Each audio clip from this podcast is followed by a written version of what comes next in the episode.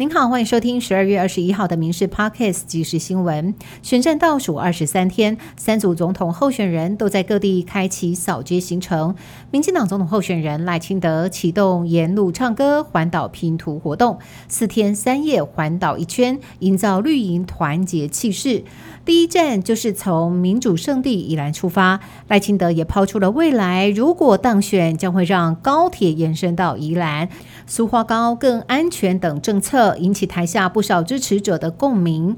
国民党总统候选人侯友谊今天则是回访新北扫街拜票，并且召开两岸记者会，提出两个目标、三个监督机制，加上四个战略纵深，宣布他上任一年内将会重启两会对谈协商。面对中国从明年开始要终止 A 法关税减让，侯友谊表示应该在 A 法架构之下赶快协商。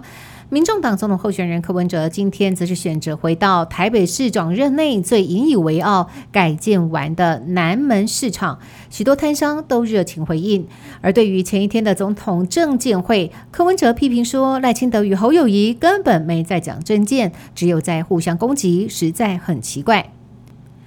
中国国务院关税税则委员会在今天宣布，台湾片面对于进口中国产品采取歧视性的禁止、限制等措施，违反了 A 法的规定。中国方面决定终止 A 法部分产品关税减让。对此，行政院长陈建仁表示，中国在贸易壁垒调查过程当中，不仅缺乏公开透明，更跳过我国，其结论扭曲事实，片面断定我方违反 WTO 以及 ECFA 等规范。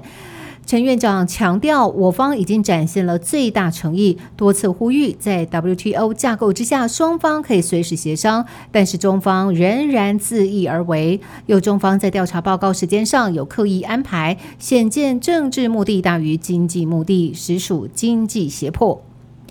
海军舰队指挥部今天表示，所辖二五六战队海虎军舰在中午执行任务期间，装备脱落。因为瞬间涌浪过大，造成了陈姓少校等六名官兵不慎落水。海军舰队指挥部指出，事发之后立刻成立了紧急应变中心，并且指派了反潜直升机以及多艘在附近的航舰执行搜救。目前，陈姓少校、从姓上尉以及李姓士官等三员已经被救起，意识清楚。但另外的林姓士官长、严姓以及张姓士官还在持续的搜救当中。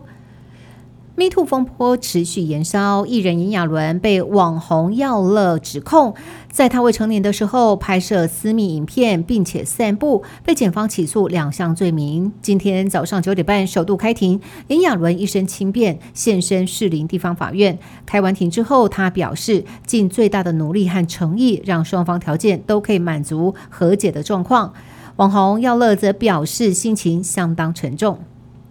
近年来，幼儿园疑似虐童案件频传，常碰到监视器刚好没有画面的情况。立法院日前三读，要将公共托育的画面上传云端保存三十天。但是绿营点名的多位国民党、时代力量立委，对于编列云端保存的预算，不是反对就是弃权，呼吁他们说清楚对儿少保护的态度。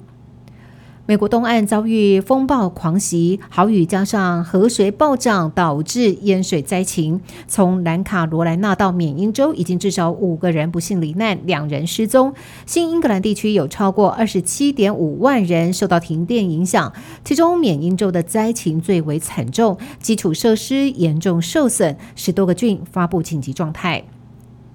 中国甘肃日前遭遇到规模六点二地震，死者攀升到一百三十五人，失联的人数仍未公布官方数据。但是因为当地零下十几度的低温，黄金救援时间其实不到七十二小时，却传出甘肃政府拒绝外部民间救援，并且在地震之后十五个小时内就宣布救援工作基本结束。而幸存的灾民现在也严重缺乏保暖物资，只能够在户外过夜。让灾民直言，这个冬天到底要怎么过？以上新闻由民事新闻部制作，感谢您的收听。更多新闻内容也请上民事新闻官网搜寻。